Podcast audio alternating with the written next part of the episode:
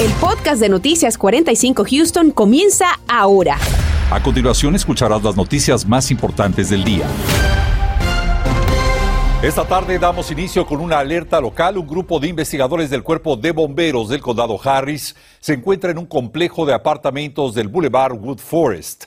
En ese lugar, donde por cierto y se reportó un incendio, fueron encontrados también tres menores desatendidos. Se desconoce cuál es la condición de los pequeños y también las causas que provocaron este siniestro que, como vemos, ha podido ser controlado en este complejo de apartamentos.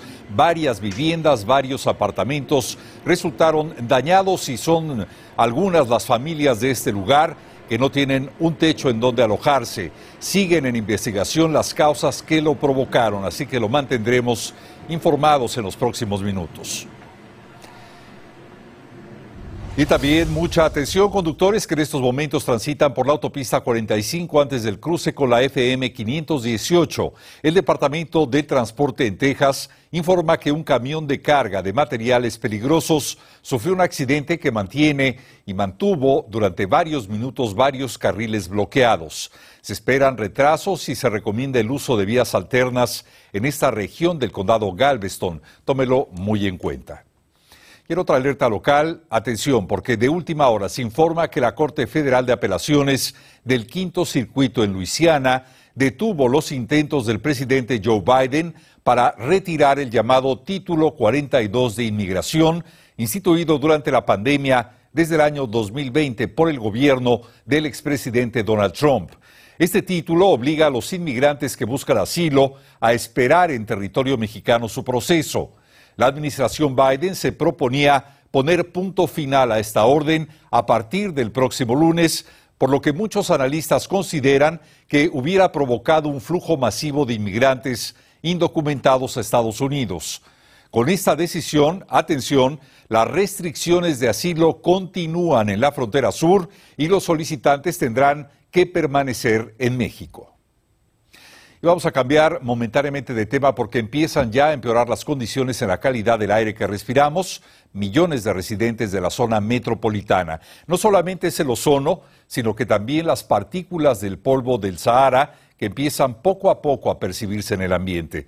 Sin embargo, también hay buenas noticias en medio de la sequía porque las lluvias podrían llegar este fin de semana. Pasamos con Antonio Ortiz del equipo de los vigilantes del tiempo. Anthony. Muy buenas tardes, Raúl. Y esa es la buena noticia que llegará lluvia a la región, ya que tenemos sequía severa en algunos sectores. Por el momento todo muy tranquilo allá afuera, pero ya en la noche pudiéramos tener una llovizna solamente entrando sobre la porción del oeste. De hecho, mucha nubosidad poco a poco estará transitando y moviéndose sobre el área de Houston, pero creo, quiero que vean esto, hay las precipitaciones para el fin de semana. Así que nos vamos hacia el día sábado en horas de la noche. Vea que ya en ese horario 10, 11 de la noche las lluvias pudieran estar hacia el norte de la región, o sea, sobre condados Walker, Montgomery y eventualmente estarían transitando y moviéndose al área de Houston. Para que usted tenga una idea, estas precipitaciones, o sea, una línea de tormentas pudiera estar en Houston ya en ese horario entre 3, 4, 5 de la mañana y es la aproximación de este sistema frontal que ya hemos venido pronosticando y poco a poco se estará moviendo hacia la zona costera, así que el domingo en la mañana pudiéramos tener actividad de lluvia a través de la región. Por el momento los acumulados que pudieran caer de estas precipitaciones en el fin de semana pudiera ser solamente de una pulgada. No creo que tengamos inundaciones por el momento. Recuerde que el suelo está bastante seco, así que es manejable esa lluvia que caiga. Más adelante les hablaré sobre el tiempo severo que pudiera pronosticarse con el paso de este frente. Y continúa, continúa la pesadilla para miles de madres, para miles de padres de familia debido a la escasez de la fórmula alimenticia para bebé. Como lo informamos, los especialistas sugieren como una de varias alternativas la lactancia materna. Sin embargo, esta opción se complica cuando la madre tiene que trabajar. Daisy Ríos nos explica con más detalle. Al momento de regresar a sus trabajos, muchas mujeres quienes dieron a luz recientemente enfrentan retos enormes no solamente en el aspecto emocional y fisiológico, pero también a la hora de alimentar sus bebés especialmente ahora con el desabasto de fórmula para bebés. La situación se complica para las madres de familia. Por esa razón es importante que sepan sus derechos a la hora de decidir sí por la lactancia. En el derecho de, tomar descansos ah, como lo necesitan y por el tiempo que lo necesitan ah, para extraerse leche si están amamantando a un bebé. Este, este derecho lo tienen por un año después de que nazca su bebé. Ah, y el empleador tiene la obligación de, de darle ese tiempo de descanso tanto autoridades federales como expertos en lactancia nos dicen que lo más importante es que las madres de familia cuenten con los recursos necesarios. Tal es el caso de cuartos asignados específicamente para realizar el proceso de la lactancia. No necesariamente tiene que tener un espacio dedicado, ¿verdad? Con tal de que sea un espacio que puede utilizar cuando lo necesita y por el tiempo que lo necesita y que sea libre de, de intrusión pero estos descansos afectan el bolsillo de la madre trabajadora. Autoridades del Departamento del Trabajo nos explica que depende del caso en particular. Un empleado decide utilizar este, los descansos que el, empleador ya les provee a, todos los trabajadores con pago, entonces ese tiempo, ese descanso sería con pago. La experta en pediatría y lactancia de la Academia Americana de Pediatría, Ivette Piovenati, nos dice que es primordial que las madres que contemplan regresar a sus trabajos hablen con su empleador de sus necesidades. Van a lactar y van a regresar al trabajo, ¿verdad? Notificarle a su patrono que va a lactar, que eso va a ayudar a que el bebé sea saludable, se enferme menos. La, la mamá faltaría mucho menos al trabajo si el bebé no tiene si el bebé no tiene que ir al médico. Y también se preparen con tiempo almacenando leche materna ya a las seis semanas estableciendo un banquito de leche, exigir en el trabajo esas, ese periodo de extracción que por ley al patrono le favorece y al patrono se le da un incentivo por ofrecerle a esa mamá ese periodo de extracción de lactancia. Si necesita obtener un panorama más amplio sobre los recursos, visite el sitio del Departamento del Trabajo en Internet www.dol.gov. Reporto para Noticias Univisión 45. Daisy Ríos. Esta tarde no tenemos buenas noticias con respecto a la pandemia por COVID-19 y es que lamentablemente las cifras de contagio siguen aumentando con las nuevas variantes de este virus. Por esa razón las autoridades le piden vacunarse de inmediato y también a reportar los resultados de las pruebas caseras. Muy importante. David Herrera nos dice cuál es el panorama. David, ¿qué tal? Buenas tardes.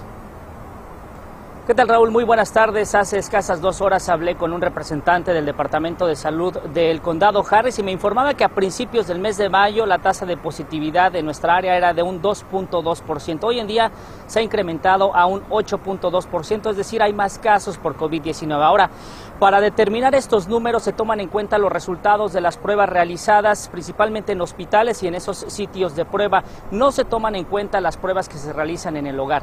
El Departamento de Salud le hace un llamado si es usted una de esas personas que se realiza una prueba casera y da positivo, debe de reportarlo de inmediato para utilizar estos números en las estadísticas. Le vamos a presentar estas imágenes. Este es el sitio de internet en donde usted puede acudir para hacer este reporte. Es el hcphtx.org, la página principal del Departamento de Salud del Condado. Va a ir a la parte de abajo y seleccionar el tercer punto donde le preguntan si se hizo una prueba casera.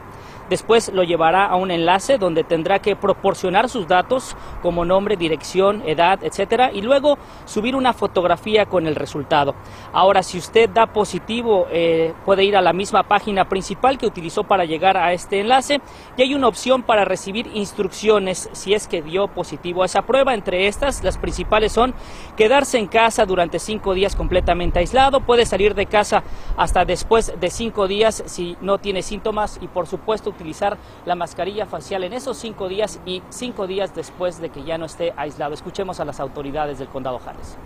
Ya no es tan estricto como era antes, ¿no? Sin embargo, sabemos que, que este virus sigue, sigue esparciéndose y desafortunadamente eh, puede todavía resultar severo para muchas personas. Afortunadamente no hemos visto el mismo índice de hospitalizaciones que anteriormente era paralelo al número de casos.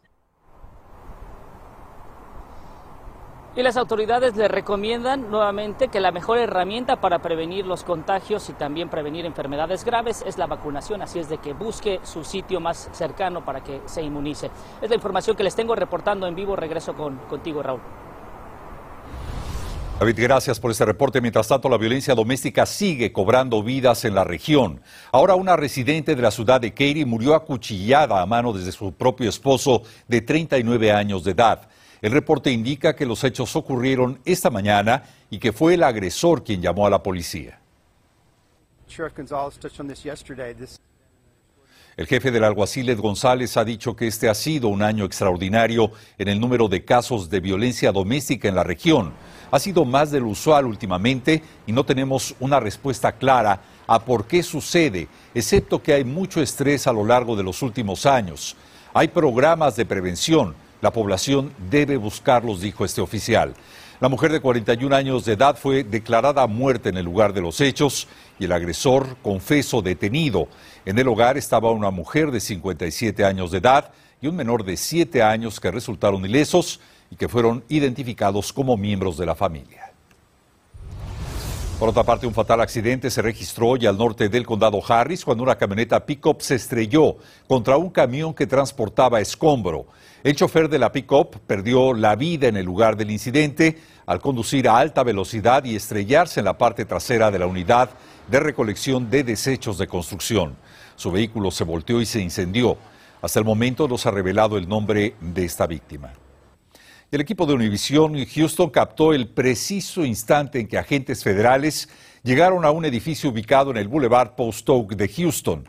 De acuerdo al informe, un equipo de agentes del IRS cumplieron esta mañana con una orden judicial para realizar una investigación en el lugar. Ningún oficial confirmó la razón de esta investigación que sigue su curso. Ahorita estamos este, bajo una orden de la Corte este, de los Estados Unidos para sacar información que se necesita para una de nuestras investigaciones. La agente especial Adriana Gómez añadió que se trata de una orden judicial cerrada, lo que impide dar a conocer el carácter de esta investigación y tampoco revelar detalles del operativo. Estaremos atentos. Un nutrido grupo de ciclistas se congregan frente al ayuntamiento de Houston solicitando mejoras de infraestructura vial. Tenemos imágenes y la información. Veremos cuáles son esas infracciones más comunes que cometen en calles y carreteras los conductores en la ciudad de Houston y sus alrededores. Continuamos con el podcast de Noticias 45 Houston. Multitud de ciclistas se congregaron hoy frente al ayuntamiento de Houston. Ellos buscan fomentar este medio de transporte y también hablar sobre las necesarias mejoras en la infraestructura para desarrollar más su uso. Fernando Rentería estuvo ahí y tiene el reporte completo. ¿Qué tal, Fernando? El ayuntamiento de la ciudad de Houston ha querido fomentar hoy el día de transportarte al trabajo en bicicleta. Pero ¿qué hace exactamente nuestro gobierno local para garantizar la seguridad de quienes usan este medio de transporte? Se lo contamos.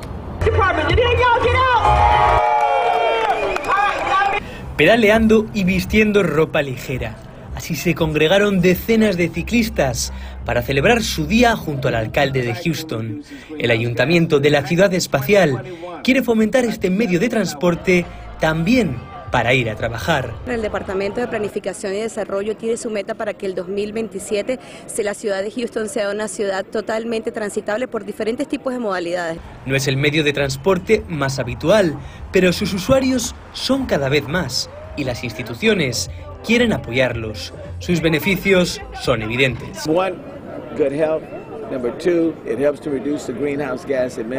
Sin embargo, Houston tiene un largo recorrido en hacer viable la ciudad para los ciclistas y quieren que el público participe y pida dónde se pueden hacer nuevas vías para quienes viajan pedaleando poder hacer vías específicas para los ciclistas, hacer vías donde están las señalizaciones correctamente, este, hacer las aceras o las banquetas de un tamaño correcto para que la gente se pueda transportar de diferentes maneras. Otro de los públicos a los que se quiere llegar son quienes conducen vehículos motores, ya que muchos ciclistas denuncian que en ocasiones estos no respetan las distancias de seguridad ni tampoco las normas de velocidad. Quienes tienen la bicicleta como medio de transporte son en muchas ocasiones algunos de los usuarios más vulnerables en las carreteras. Las carreteras y las calles son para compartir y este, no estamos para estorbar, sino nomás tratar de llegar de un punto a otro. Si usted vive en la ciudad de Houston, monta en bicicleta, pero cree que en su vecindario no hay infraestructuras adecuadas para ello, puede entrar en el link que aparece en pantalla y pedirle a nuestro gobierno local qué es lo que necesita. Para Univisión 45 les habla Fernando Rentería. Gracias, Fernando. Mientras tanto, el exceso de velocidad, no usar el cinturón de seguridad y no respetar los señalamientos son algunas de las infracciones más comunes en calles y autopistas de Houston. Rodolfo Sánchez habló con agentes de la policía y nos dice cuáles son las faltas al reglamento de tránsito que más cometen los conductores. Rodolfo. Una de las prioridades del Departamento de Policía de Houston es el prevenir accidentes. Es por eso que ponen una especial importancia en aquellos conductores que cometen infracciones. El oficial Jesús Robles nos comparte cuáles son esas infracciones más comunes y también importantes consejos. Las infracciones más comunes eh, básicamente son, eh, eh, suceden cuando, cuando hay accidentes, ¿no? Las más comunes es cuando chocas detrás de, de, otro vehículo por, por falta de, controlar la velocidad del vehículo, esa es una. conductores distraídos, ese, también es un factor que nosotros tenemos que poner en, los reportes de accidentes y, conductores distraídos es grandemente un gran porcentaje de la gente que recibe infracciones. También eh, el manejar y no mantenerte dentro de tu carril, brincarte carriles sin señalar que vas a brincar. Em, y mantener, eh, mantenerte en un carril, esa es otra infracción. También eh, la falta de dejar pasar a la persona que tiene paso. también la velocidad, velocidad es una de las infracciones más populares en la policía. Y el seguir a otro vehículo muy de cerca. ¿okay? ese, ese de seguir vehículo muy de cerca forma un gran porcentaje de, los, ah, de las causas de accidentes que trabajamos con la policía de Houston. Si ves un vehículo de emergencia que está estacionado ah, de repente en una parada de tráfico, eh, al lado de la carretera, la regla es que siempre tienes que bajar 20 millas eh, de velocidad otra de las recomendaciones por parte del oficial Jesús Robles del Departamento de Policía de Houston es manejar a la defensiva. En Houston, Rodolfo Sánchez, Noticias Univisión 45.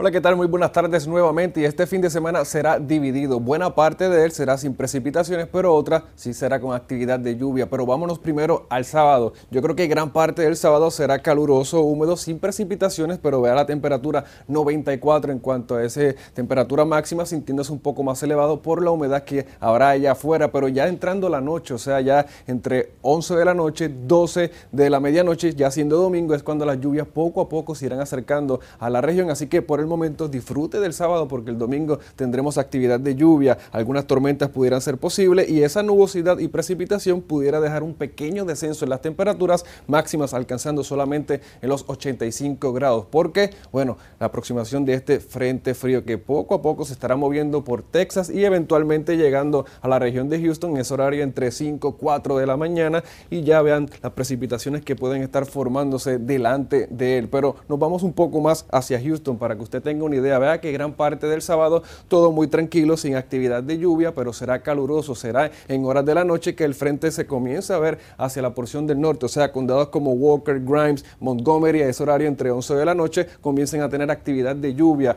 Poco a poco este sistema se moverá lentamente sobre la región y estará sobre Houston a eso de las 3 de la mañana, siendo el día domingo. Vea la actividad de lluvia pudiera ser un poco fuerte y yo creo que ya debe salir completamente pasada las 9 de la mañana. Aún así, será un día que tenemos que monitorear la situación precisamente por ese riesgo de tiempo severo, que por el momento permanece en un nivel mínimo, sea, uno de una escala de 5. ¿Qué quiere decir esto en color verde? Estos, estos lugares como el condado Harris, Montgomery, Liberty, también el condado de Galveston pudiera haber alguna tormenta que pudiera venir acompañada de viento fuerte, pero también la posibilidad de granizo. Por el momento, posibilidad de lluvia el sábado en la noche un 20%, pero aumenta ya para el domingo y vea que la próxima semana será bastante lluviosa. Yo creo que el día martes es el próximo día que estaremos monitoreando. Una perturbación pudiera estar pasando sobre la región y los acumulados pudieran ser entre 2 a 3 pulgadas de precipitación. Ese día pudiera haber alguna inundación a través del área de Houston. Así que lo dicho, sábado, gran parte del día caluroso sin actividad de lluvia y luego de eso, del domingo en adelante, actividad de precipitación y tormentas sobre la región. Hasta aquí reporte del tiempo. Que tengan todos una excelente tarde. Y se junta un roto con un descosido, las 5 con 21 minutos, hora pico, pero además tarde de viernes. Regresamos con el informe del tráfico. Estás escuchando el podcast de Noticias 45 Houston. Queda captado en cámara el momento en el que un asaltante demanda el dinero de la caja registradora de un negocio a plena luz del día. Le vamos a decir cuál fue su táctica para poder cometer este acto. Y también el robo de convertidores catalíticos pareciera ser el pan nuestro de cada día de los criminales. Esta noche vamos a tener imágenes de varios arrestados quienes estarían siendo acusados de robo de este tipo de artículos de vehículo tras haber protagonizado una breve persecución. Y bueno, estamos llegando al final, Anthony. A protegernos del calor, de hecho, y luego las precipitaciones, porque la semana que viene será bastante lluviosa, así que hay que estar pendientes al tiempo aquí en Univisión. Muy atentos, Anthony. Gracias, gracias a usted. Nos veremos esta noche en punto de las 10. Gracias por escuchar el podcast de Noticias 45 Houston. Puedes descubrir otros podcasts de Univision en la aplicación de Euforia o en univision.com diagonal podcast.